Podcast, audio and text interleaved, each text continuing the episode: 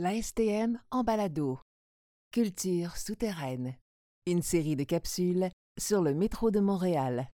Troisième épisode, les œuvres d'art dans le réseau. Avec Mario Merola, artiste des stations Sherbrooke et Charlevoix. Claire Sarrazin, artiste de la station Parc. Ricardo Di Marco, chef de section architecture à la STM.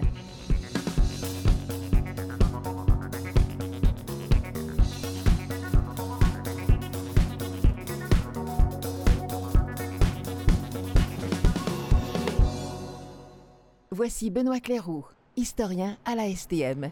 Bonjour. Au moment de construire son réseau de métro, la Ville de Montréal songe à consacrer un pourcentage du budget global de construction à l'installation d'œuvres d'art dans les stations. Cette idée est toutefois écartée, le budget étant jugé trop serré. Ça n'empêche pas certains architectes de faire appel à des artistes pour décorer des stations du réseau initial. On pense tout de suite à la station Peel, avec les fameux cercles de Jean-Paul Mousseau, signés par euh, le céramiste Claude Vermette. Ce même Claude Vermette est chargé de réaliser des murales dans plusieurs stations, en plus de diverses interventions ailleurs dans le réseau. À la station Mont-Royal, l'architecte Victor Prusse permet à l'artiste Charles Daudelin d'agrémenter les quais de la station avec des bandes d'aluminium texturées. Il s'agit toutefois d'exceptions. Et à l'ouverture du réseau initial du métro, le 14 octobre 1966, la vaste majorité des stations n'ont pas d'œuvre d'art. Cette situation va toutefois changer dans les années suivantes.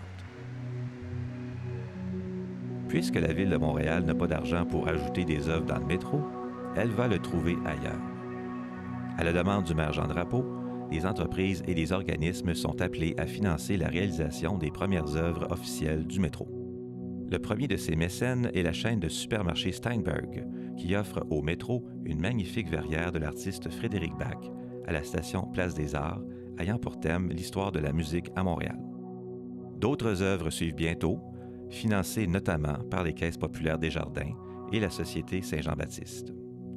Elles ont toutefois pour thème l'histoire de Montréal et sont toutes figuratives, c'est-à-dire qu'elles représentent des personnes, des objets ou des lieux réels ou qui ont déjà existé. Cette politique, on la doit au directeur artistique du métro, Robert Lapalme, qui choisit les thèmes des œuvres et les artistes qui vont les réaliser.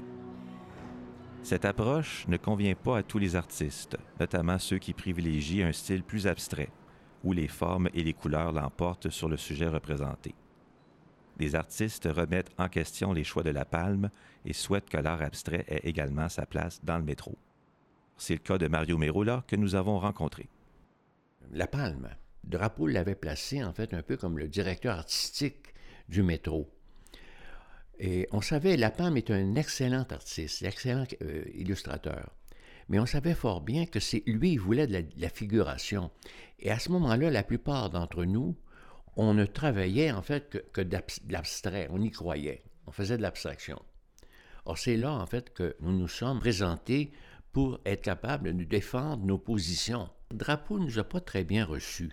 Nous a pas autant que je me rappelle, parce que La Palme avait proposé une station de métro, euh, la station Jarry. Et le, quartier Villeray, c'était mon quartier d'enfance. J'ai grandi là. J'étais fort intéressé. Mais ce qui me présentait, c'était, il y avait deux murs dans la station. Un mur, ça devait être les rois euh, de, France, et l'autre mur, les rois d'Angleterre. En principe, ça m'intéressait, mais je voulais les faire à ma façon. Mais avec la palme, il aurait voulu en fait mettre sa main et probablement que, au pire, ça serait devenu du la palme. Et ça, ça ne m'intéressait pas. Alors c'est pour ça on, a rouspété pour essayer en fait d'avoir en fait un petit peu un espace de, liberté. Tellement on était un peu inféodé, faut le dire là.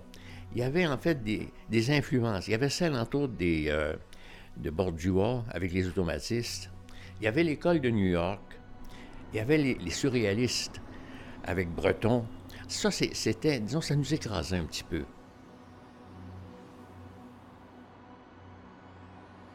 La démarche initiée par Mario Merola et d'autres artistes connaît un succès mitigé. Robert Lapalme ne veut pas changer son approche et les premières œuvres sont toutes figuratives, à l'exception d'une et pas n'importe laquelle.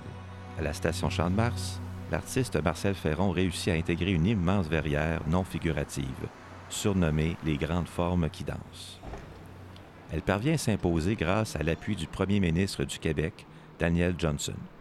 Cette histoire nous est racontée par Claire Sarrazin, qui a réalisé dans les années 80 l'œuvre Métamorphose d'Icare à la station Parc.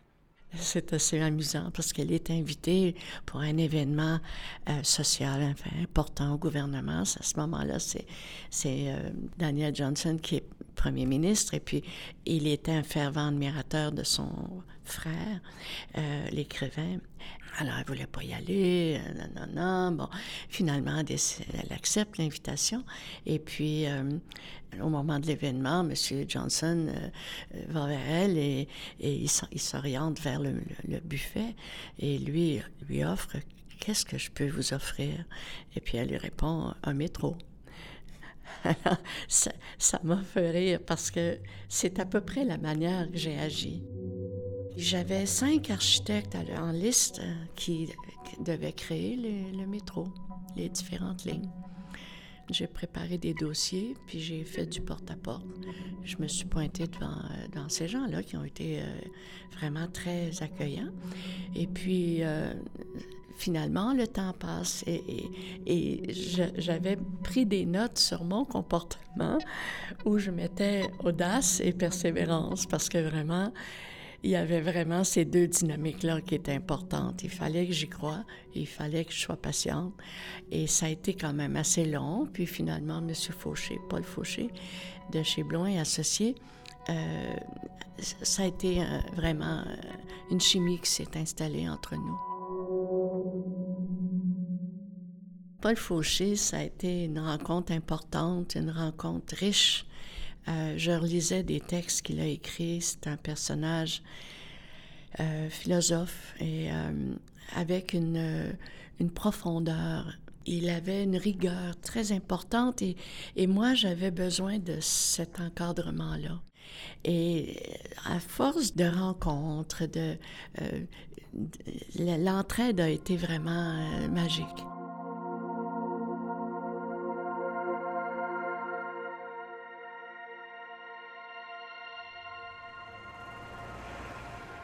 Moi, j'habitais l'avenue du Parc. En fait, j'ai déménagé deux fois dans ma vie. De chez mes parents, je suis allée en Europe, ensuite je suis allée sur l'avenue du Parc, une dizaine d'années. Et c'est à cette époque-là où euh, je me disais, c'est fascinant. On m'offre la station Parc, qui était juste au bout de ma rue.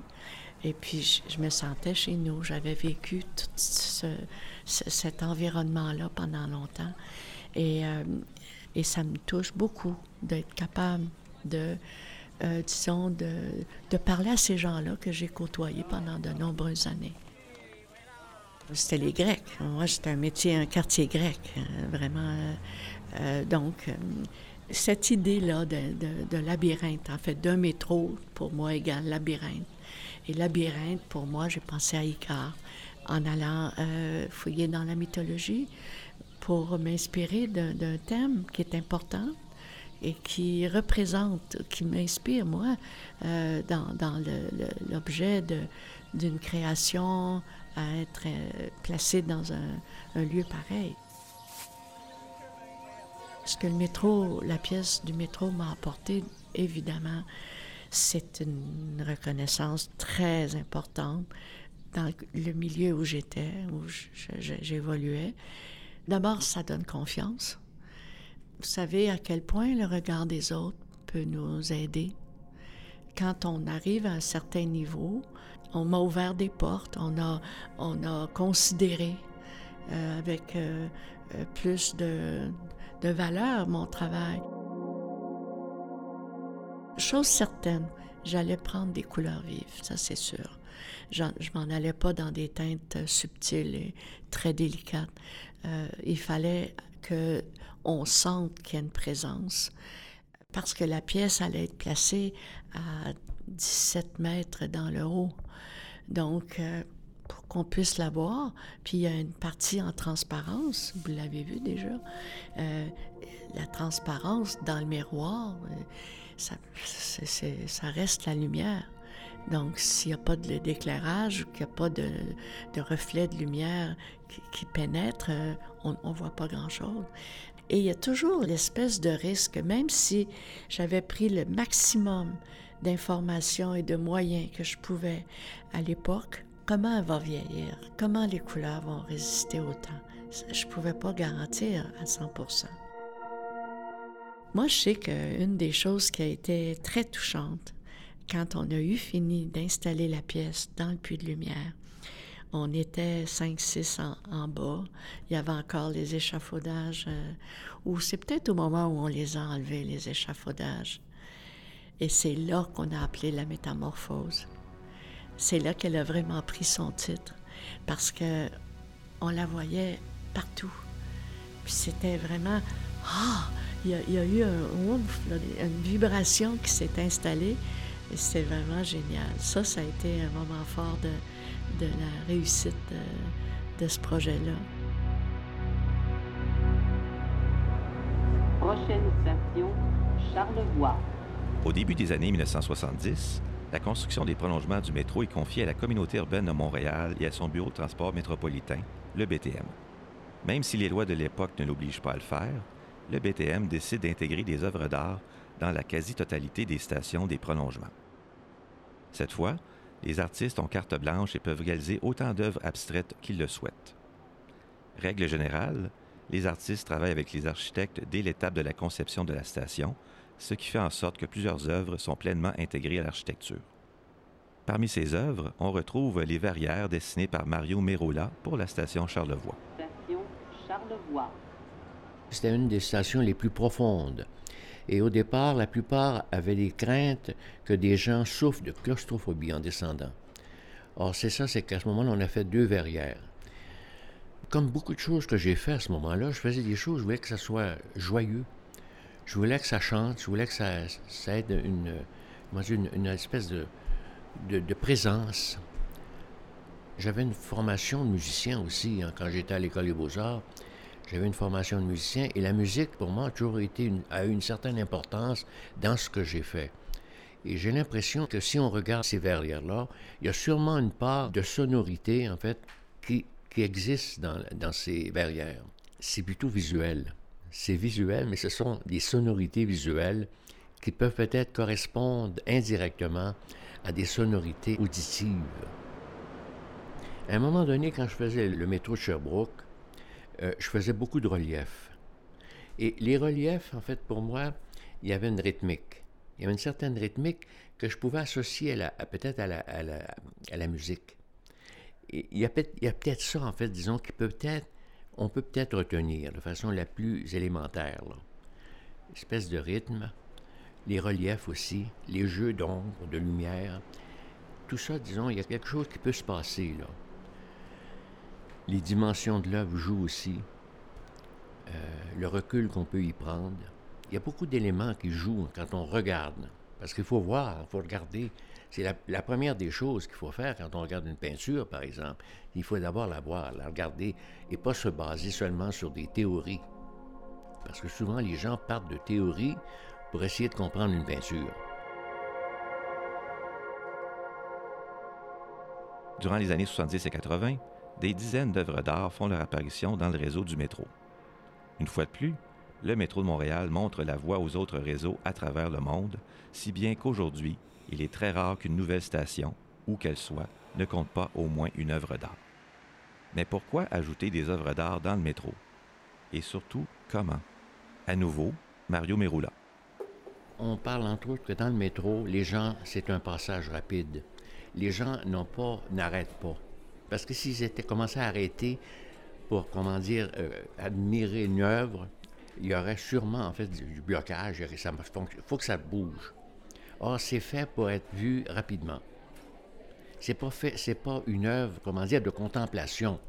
C'est une œuvre, en fait, qui est justement que cet aspect de décoration, cette approche décorative et qu'elle soit figurative, parce qu'il y en a eu des œuvres figuratives dans le métro, qu'elle soit abstraite, c'est une approche qui est décorative. Ça peut être de la grande décoration, mais ça peut être aussi des choses plus simples aussi. La décoration, c'est très large. Là. Revoici l'artiste Claire Sarrazin. J'avais noté une belle petite phrase qui dit L'art donne accès au cœur du monde. Ce qu'on essaie de. de, transmettre en créant des éléments, des œuvres, des pièces, des, de, la couleur ou des, des formes. C'est d'exprimer dans une autre dimension. Il y a des mondes parallèles. Puis je pense que il y a un degré de sensibilité qui permet d'atteindre ce niveau-là. Il y a des gens qui ne verront jamais rien, mais il y a des gens qui sont disponibles. Il y a des jours où on l'est, puis il y a des jours où on ne l'est pas. Il y a des périodes de la vie qui nous permettent de comprendre. Puis je pense que, bon, je parle d'effet de surprise, il y a des choses qui peuvent nous plaire, puis il y a des choses qui nous, déplaisent. Ça, c'est une question subjective de goût, d'éducation, de, culture. Euh, on est dans un musée d'art vivant. Puis le métro, c'est ça. C'est une grande possibilité de donner l'accès à des gens de tout le monde, des gens de tous les univers qui n'ont pas nécessairement d'occasion d'aller dans d'autres lieux où on voit des œuvres d'art. Euh, moi, je pense que c'est génial d'être capable de, euh, d'avoir ce contact-là, à prendre ou à laisser. En fait, l'art, c'est ça. C'est de voir, d'être capable par nous-mêmes de trouver l'élément qui va toucher le regard de l'autre. C'est comme un miroir, en fait. C'est le regard de l'autre qui fait qu'il y a une compréhension ou il y a, une dynamique qui s'installe, en fait. Les œuvres installées au début du métro ont maintenant plus de 40 ans, voire même 50. Après toutes ces années, le temps est venu de les restaurer, comme nous l'explique Ricardo Di Marco, chef de section architecture à la STM. On a un programme de maintien et de restauration d'œuvres d'art qui est en place depuis les dix dernières années. À chaque nouveau cycle, il y a des œuvres qui sont ajoutées à notre liste euh, d'œuvres euh, qui doivent être restaurées. Puis, en fait, on, en tient l'inventaire de cette manière-là. À l'heure actuelle, on travaille euh, de concert avec le Centre de conservation du Québec pour qu'il nous aide à redonner tout le, lustre que, ces œuvres-là avaient. On a aussi beaucoup d'expertises techniques qui sont faites de leur part. Donc, parfois, beaucoup d'œuvres architecturales, du moins qu'on a désignées comme œuvres, mais qui sont plutôt des, des revêtements ben, on fait appel à eux pour retrouver des pigmentations, des couleurs d'origine, des choses qui parfois nous, nous, échappent. Et on prend aussi soin des œuvres en faisant enlever tous les graffitis. Ça, ça coûte excessivement cher faire euh, enlever des graffitis. Donc, s'il y a des auditeurs qui écoutent et qui seraient tentés, euh, pensez-y deux fois parce que c'est de l'argent de la société qui va là-dedans, juste pour effacer on retrouve euh, des œuvres de Mousseau, Vermette, Ferron. Donc, ces œuvres-là sont là pour toujours. Dans les cas où on agrandit un édicule ou qu'on fait des travaux majeurs, on suit la loi du ministère de la Culture euh, sur l'intégration des œuvres d'art. Donc, on organise des concours pour ces stations-là. Dans l'avenir, on va continuer à agrémenter notre réseau avec euh, d'autres œuvres d'art. Donc, tous les projets d'accessibilité qu'on fait, donc les 12 stations qui sont prévues à être rendues accessibles, vont toutes avoir des nouvelles œuvres d'art. Vendôme, on a justement terminé un concours. Euh, Mont-Royal, le nouvel édicule, va être doté d'une nouvelle œuvre d'art qui va être en, dialogue avec celle de Charles Daudelin qui se trouve direct sur les bandes d'aluminium qui se trouvent euh, sur les quais. Donc notre réseau va être en constante euh, évolution, mais tout en préservant le passé qui définit notre métro. Aujourd'hui, la politique d'intégration des arts à l'architecture et à l'environnement des bâtiments et des sites gouvernementaux et publics, mieux connue sous le nom de loi du 1% oblige les constructeurs de nouveaux bâtiments publics à y intégrer au moins une œuvre d'art. C'est ce qui a été fait dans les années 2000 lors du prolongement du métro à Laval. Cinq nouvelles œuvres se sont ajoutées à la collection du métro de Montréal. Plus récemment, la STM a conclu des échanges culturels avec deux autres réseaux de métro. Cela s'est traduit par de nouvelles œuvres de Geneviève Cadieux et de Patrick Bernatchez dans les métros de Paris et de Bruxelles, la réfection complète de l'entourage Guimard à la station Square Victoria au ACI, et une nouvelle verrière de l'artiste Adrien Lucas à la station Place d'Armes. Bref, la collection d'œuvres d'art du métro de Montréal, qui compte aujourd'hui près de 90 réalisations, est appelée à grandir encore et encore dans les années à venir.